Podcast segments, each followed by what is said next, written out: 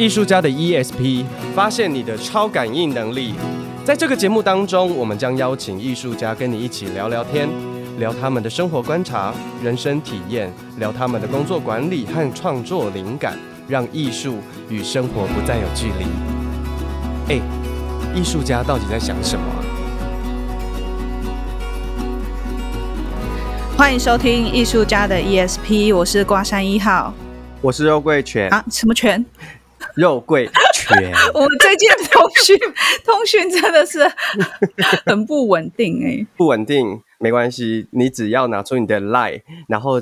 搜寻艺术家 ESP，加入我们的 LINE，那我们所有的节目都会非常稳定的提供给你。现在就快点加入哦！我们越多人越加，越多人加入越好，因为有很多的活，未来还有很多的活动资讯，我们都希望可以第一时间可以推播给大家。对，我们希望能够把生活以及艺术、艺术及生活这个理念呢，透过各种呃。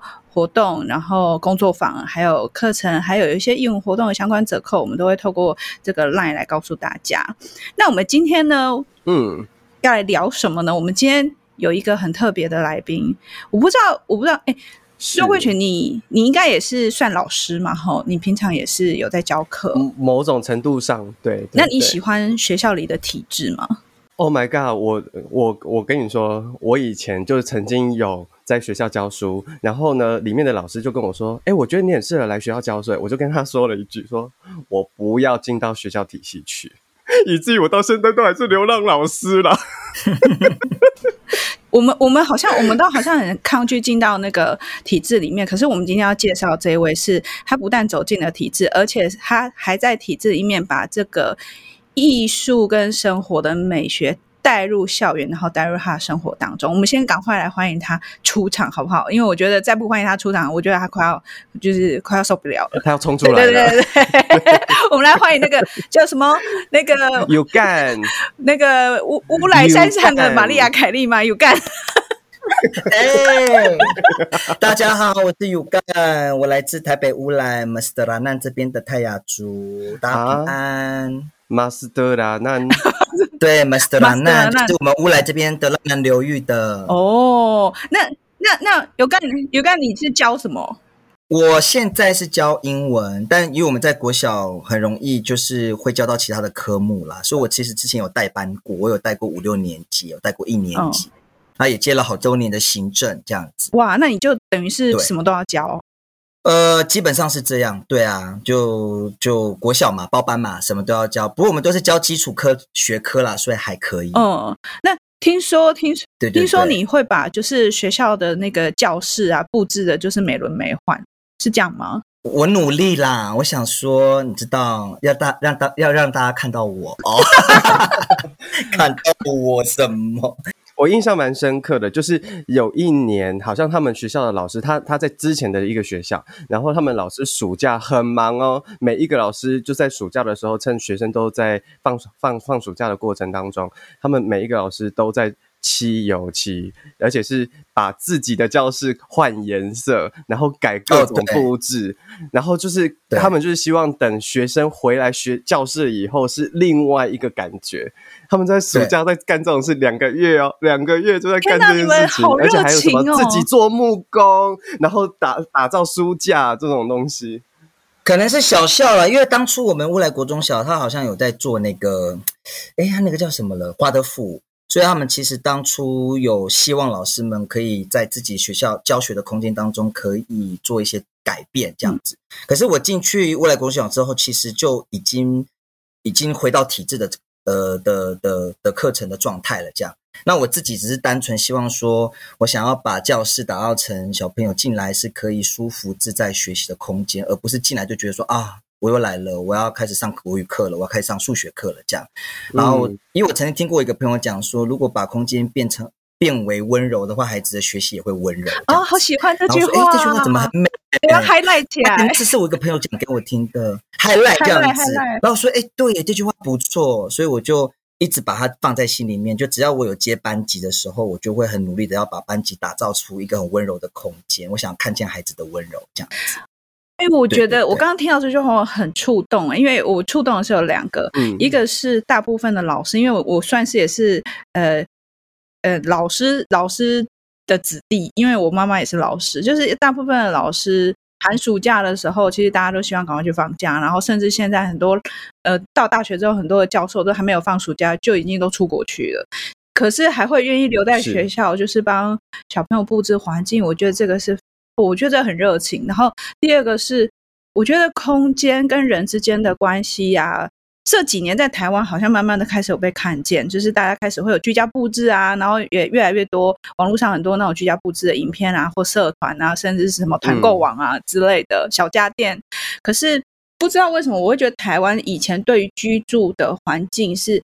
嗯，对自己是不太友善，所以你刚刚讲说空间温柔，心会跟着温柔，我觉得真的是有这种感觉。因为你如果把环境布置的很有感觉，好像你的心也会跟着被改变。嗯、我不知道你你你，因为你你很爱布置你你的你的空间，我看了你好多照片都好漂亮哦。嗯，我之前在带小一的时候，其实我觉得那个有很明显的感受，因为你知道小。小学一年级小朋友非常不受控，跑来跑去大叫，他们就是稍微懂事一点的婴儿，你知道吗？稍微听得懂人话的婴儿这样子。我跟你说很恐怖，他们跑来跑去的时候，Oh my God！若不是我是老师，不然我可能手上会有藤条哟。然后可是，就是当初我就想说，好，那我接了这个班级，然后又是小一的小孩子。然后那时候他们是都是从我们学校幼稚园上来，所以就有问幼稚园老师每个小朋友的习性啊、个性啊、状况这样子。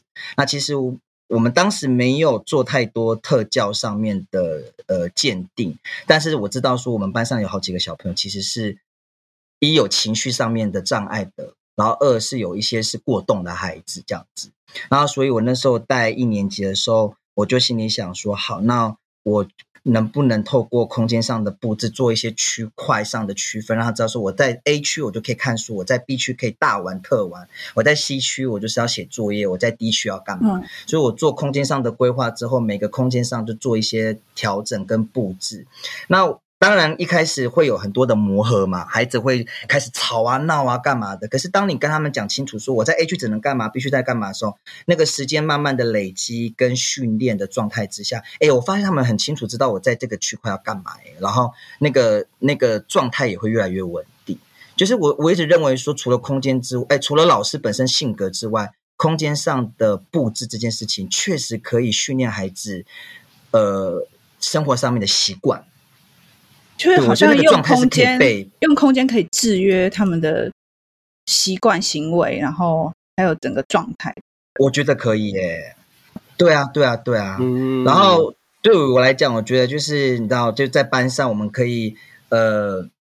很嗨，很开心，很快乐，然后做任何我们想做的事情。可是也会跟在过程当中，我们又跟孩子讲说，我们出去之后的某一些行为上面的约束。就是我觉得这些讲清楚之后，孩子会很清楚知道说，哦，我到了这个地方我要干嘛，我只能做什么；我到了那个地方我又可以干嘛，这样子。所以就是借由空间上的布置去去训练孩子的行为。所以当你看到一个空间的时候，比如说你要布置它，你一开始跳进你脑海的是，呃，比如说。呃，我这一区要就是结构性的，就是我们分区这一区的作用。你是一开始这样想，还是你就是进去凭一个感觉？我想要什么风格？这样？我好像不太有什么既定的风格。我那天还在跟小姨在聊天说，哦，没有，他叫肉桂犬，不好意思，有艺名哦。我那天还在跟肉桂犬聊天，我在讲，他有问过一样的问题，因为其实我自己没有什么风格，我基本上是进来之后。我依照我看得到的东西，我可以用的东西作为基底。就假设说这个空间本来的桌子椅子我可以用的，我就留着。那我会依据这个桌子椅子发展这个空间的样子。但是在这个这个之外，我还有就是我很我会清楚知道说这个空间我需要可能用餐的空间，我需要阅阅读的空间，我需要有客客厅的空间。那我在进到还没有布置前的空间的时候，我就会在脑海里面做规划了，这样子。对，然后我会知道说这个分区我大概要的位置是在哪边，再来就是依照本来里面有的内容去做布置，这样子。对，因为这样是最省钱的，我就不想要把所有东西都丢掉，我可以把我想要的东西先留着，我再加其他东西进来去补足我需要的那个画面，这样子。所以其实你这样，我觉得这样听起来好像是一个你是一个很认识你自己的人，你知道你自己的需求是什么？可以这样说吗？好像呢。哦，对不对？因为你很清楚说，选哦、选我要好像选爱人也是这样子，选爱人。我是蛮有兴趣，想很清楚自己要的是什么。我是蛮蛮有兴趣知道，就是说，哎，当自己。选爱人条件是可以怎么列这样子，但是我们现在我还是先回来讲空间，因为我我一直 OK OK，我一直在想说空间跟心灵之间的关系这一块其实是很有趣。然后我我觉得台湾大部分然后大部分的家庭会觉得说，哎，因为我要省钱，所以不用很漂亮，或是我我我只要可以用就好。嗯嗯、所以你会看到台湾的，不管你是那种。呃，店家或者是去去去一般人的家里，你可以看到大部分都是实用主义，觉得哎好用的东西摆在一起。像我们家妈妈就觉得说这好用，这就买了就放，然后也都好用。可是你会发现这些东西组在一起，它就是不搭嘎，就是有东方的、有西方的，颜色也不搭嘎这样。然后我们好像被训练到那个眼睛下意识就会忽略掉那个那个统一性啊、色系啊。对对对对对，嗯、你是怎么？怎么开始这个这个这个？如果说我们一般大家想要有让生活有点美感，我要怎么开始啊？哎，其实我回溯我自己对于空间上这种呃兴趣啊，我觉得我的启蒙应该是 IKEA 的杂志。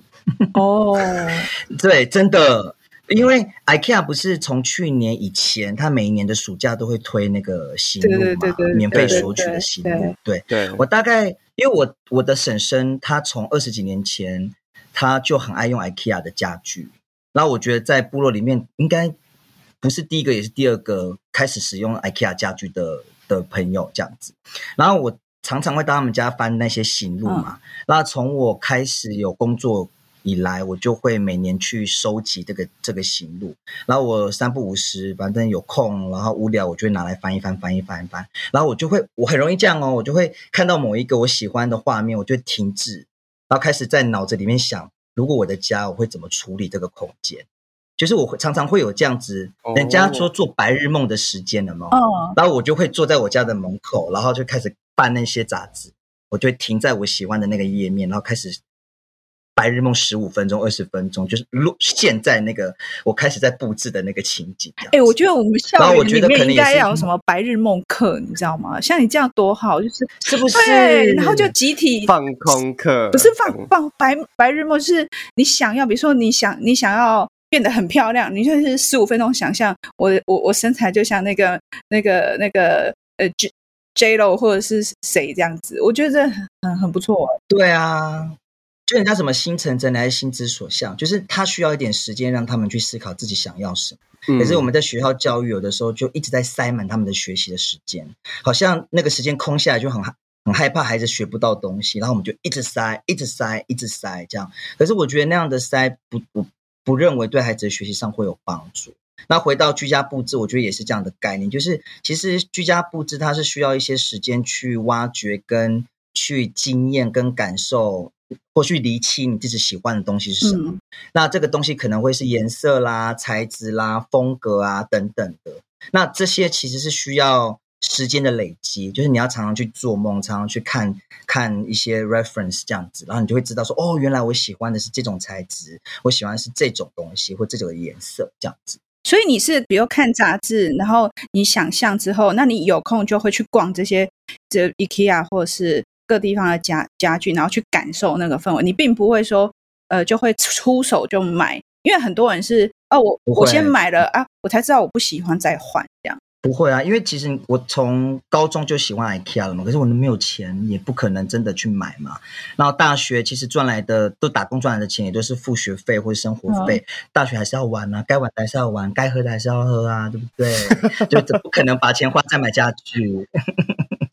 总而言之，就是大学不可能花钱啊，所以我真正开始愿意买花钱买家具的时候，是工作后第三年。也就是说，其实前面有接近七到八年的时间是，你知道 window shopping 这样子，就是你去 IKEA 或是其他的家具店，像是 Hola 啦、Working House 啊、B&Q 啊这几个地方，你真的就是看而已呢，然后去感受，因为他们有很多那种呃。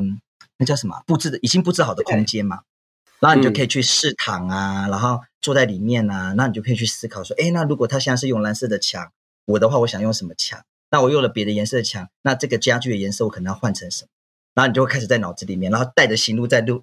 你知道我曾经花四个小时在 IKEA 慢慢逛，然后坐在展间里面翻他的那个那个行路，开始去思考，如果是我空间要怎么做嘛？我常常做这种事。可是那时候是你还没有没有没有一定有一个空间布置，就是你只是想象，就是呃如果有，而不是说哦我知道我要搬家，所以我我在想。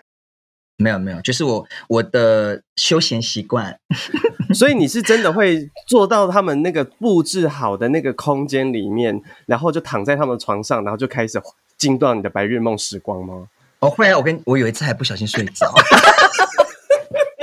真的我睡着，人家来叫我起床，先生先生，你一定打呼太大，我真的很丢脸，没有可能真的是太久了，因为我真的是在那边冥想，可能想太久了，就。想到就觉得，哎，因为冷气又很凉，知道吗？要盖棉被，我就睡着了。哎、就有人来拍我肩膀，说：“先生，先生，先生，先生。”啊，说啊，不好意思，我睡太久了，我就赶快起床这样子。对，我觉得很多这种时间啊，因为我大学真的工作写完作业，或是有跟呃也把学校的事情处理完之后，我就会去 IKEA 逛这样子。而且那时候我的 IKEA 是在桃园哦，就我要从新竹到桃园去骑摩托车，就在武林高中的斜斜对面那个时候。对啊，所以我觉得那个启蒙就会是 IKEA 杂志啦。那当然后面还有很多不一样的刺激，就是除了 IKEA 杂志之外呢，嗯、像是现在不是手机有很多社群媒体啊，或者说有一些呃网 App 可以下载，像 Pinterest 就是我这几年很常使用的，对不对？Pinterest 很好用，我把我喜欢的我就会把它拼起来，然后我还有一一个栏位是就是我我类似像是 Dream Board 这样子。我就是想要去玩的地方，我就全部把它拼在一起。绝对是啊，我的 Pinterest 上面的板子啊，就是我它不是可以自己设定名字吗？对。然后我就会有什么厨房布置二点零、帆布参考、必点参考、展览参考，然后什么房间参考，然后什么呃，就是餐桌布置参考，就很多很多版本，很多那个版本这样子。哦，还二点零、三点零。对，就会一直找啊，就觉得里面太多那个参考的东西可以看了。我连小朋友的那个那个课程的内容，我也会在上面找。我也是哎、欸，我连那个就是常常都是剧场，就服装的什么什么系的 reference，然后什么什么全部都是。所以我觉得现在就是科技资讯很发达，这些东西其实网络上都可以用。什么 Instagram 上面有很多这种布置风格的人，他们也会有自己的版面嘛。那 YouTube 上面现在有很多什么木工达人呐、啊，嗯、或是布置达人，他们也自己也会经营频道。这这种自媒体，我觉得都是可以培养美学或是空间布置想象的一种工具、啊。那那你第一件自己花钱买的家具是什么？沙发。沙发，对，两人坐三人，很便宜的，两人坐三千多块的沙发，然后。你知道三千多块很便宜吗？大概做个四五年就差不多凹了，凹了之后就丢了，这样子。那是第一件，哦、我放在我房间的沙发，用很久。嗯，我跟你说，我们家没有人会在房间放沙发。我们家就是以前我们家里的人都只是床嘛，然后柜子嘛，然后化妆台啊，然后就是很很满这样子。就你应该懂我我我讲的那个画面，就是反正就有很多不同版本的家具，实用主义，实用主义，对对对。对然后当时我的房间就是有地毯、有沙发、有有地灯、有桌灯，然后有床，然后有柜子，很美这样子。嗯、然后我妈很常来我房间坐，跟我聊天。那你要不要再付一杯咖啡？对，我就说那你干嘛一直来？她说我觉得你房间很舒服呢。我就说。我那时候才觉得说，哎，空间布置这件事情其实蛮蛮会影响一个人，所以我就慢慢也帮我妈整理啊，然后把请她帮她把请她把该丢的丢掉之后，把她要留下来留下来之后，就买一些好看的柜子，然后统一色系、统一材质，然后帮她把东西收好收纳好这样，然后我就慢慢的，我妈到现在就是很关注自己的居家的那个生活品质这件事情。哦，因为，我现在很很要求呢，我妈妈的部分，对，可能有被影响。因为我们像说要居家布置，第一个想的就是天哪，我要断舍离，然后每每一个东西我都好好喜欢或者什么。你你是怎么取取舍断舍离？从你的步骤是什么？我的步骤当然就是有收，哎，就一定会收跟使用嘛。嗯、那我要记得一件事情是，我收进去的东西，如果我会忘记不会用到，那就是要丢了啊。所以我就会去判断，如果我把这东西收进去了，因为有的时候不会马上立即使用，所以当我要收进去，我就会去取决于说，我收进去我会不会好几年就用不到它。如果是，我就会当下就当机立断丢掉这样子。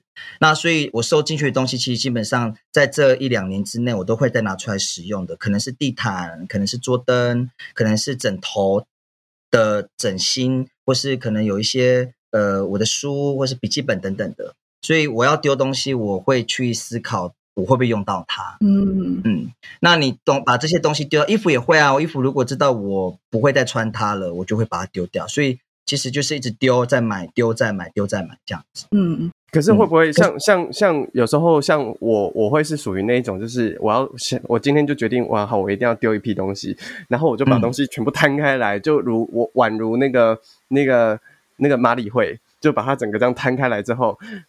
然后我就每一个我都丢不掉，你就累了。然后我可能花了一整天在缅怀所有的东西。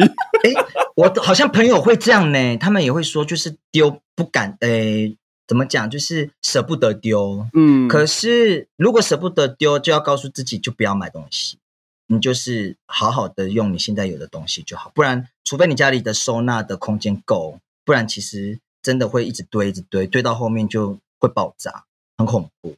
对啊，我觉得那个也是一个后设。后设，你是说预期、嗯、预期会用到的后设？对，嗯，对，就会告诉你，我自己会知道说，如果我现在这些东西一直堆一直堆，它后面的样子会像什么？然后我就会提醒自己说，不能像那个样子，不能像那个样子，丢丢丢，我就把它丢这样子，就要有一个这样的后设认知。好像这个可以慢慢练习，嗯、因为像我们。也会看一些，比如像玛利亚康斗，他就会告诉大家说：啊，你所有把东西全部摊开，然后你就开始分类，就是有有 sparkly joy，就是你心里有怦然心动感觉的留下，然后另外一个就。不确定你就放一边，可是也蛮多人真的就是全部摊开，就像刚刚周慧泉讲，他就直接在摊开的那一堆上面，他就昏倒了，他就他就没有办法进行下一步，嗯嗯嗯、而且就就开始回忆过去。过去 但我觉得 OK 啊，这这个我能够理解。那如果是这样的话，那我们就分门别类把它收好就好。嗯、如果真的舍不得丢。嗯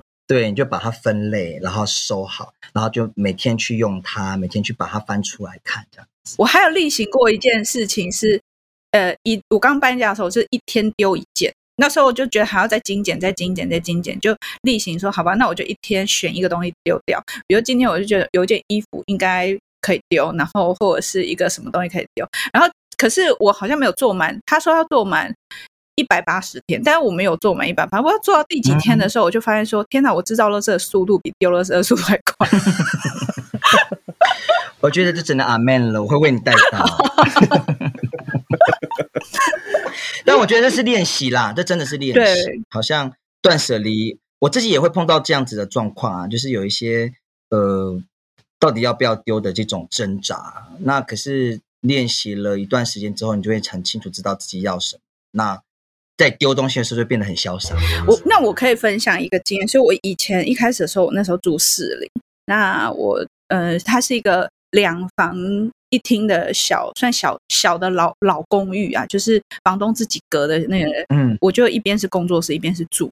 然后因为那时候也是刚从学校毕业，其实呃没也没什么钱，所以我会去 Hola 跟 IKEA 去挑家具。可是你你知道，当你没有什么钱的时候，你挑。绝对是万中选一，因为你的预算，然后你想要的，然后你的材质，然后你就等，然后看到特价，然后下手，然后总之就是那个时候开始是我第一，我开始会为我自己买，就是真的所谓家具，就不是只有一张椅子，而是说比如说。呃，一个书柜，或者是一个鞋柜，或者是一个化妆桌，嗯、然后就是一样一样慢慢拼凑这样。然后那时候都没有想很多，就是这样拼凑。然后慢慢到你有点能力的时候，你要搬家的时候，你就发现说啊，我缺个柜子，赶快再去买一下啊。IKEA 有什么柜子你就买，你就是这样买。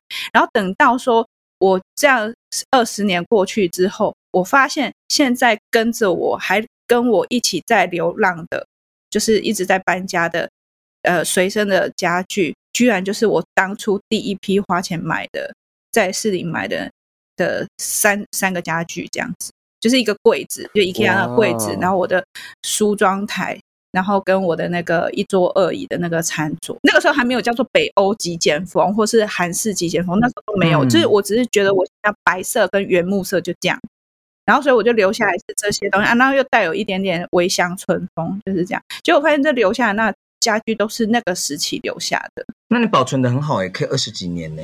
就好像慎慎选的话，IKEA 还是有还可以的材质，只是有点泛黄，就是我都白色的柜子就有点泛黄。嗯，但我我其实我在后来在搬家的时候，因为我有曾经就是后来就跟人家合租，然后又现在又自己住，然后自己住，因为我现在就住一个小套房，是我从来没有住过的房型，然后就等于说一览无遗嘛，嗯、然后我就突然会发现说，哎，我怎么留下的是我当年。就是刚出社会的时候，那时候精挑细选，而且其实都没有很贵，可能就几千块就买得到。可是就这些东西跟着我哎、欸，嗯、然后其他的后来是啊、呃，因为需要而买的，后来我搬家都送人，就是毫不毫不扭捏的就送走这样。可能当时那几件那几件物件是你花很多时间跟金钱累积的金钱买来的东西，可能特别有感情。我觉得是，而且就是自己要组装嘛，还差点被柜子压到，我就压在下面说啊。好重哦，这样。不过其实就回到居家布置啊，我总觉得，因为其实我大学的时候啊，就也没有什么钱可以布置嘛。那我当时就是觉得有几个东西是我，我也是这几年我自己看自己感受的啦，就是怎么样可以马上就会让空间有不一样的感觉。基本上就是窗帘跟那个床被套，还有油漆跟地毯这几个，是我觉得可以用少少的钱就可以改变。居家布置的一种。那你窗帘都去哪里挑？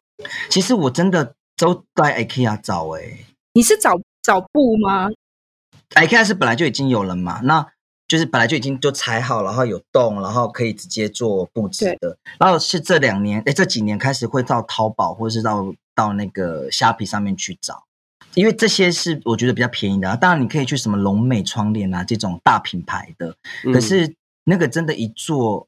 也是一笔钱，那我常会觉得，除非我有自己的家，就真的是我买的家，嗯、然后做的家，我才会愿意花这么一大笔钱去处理它。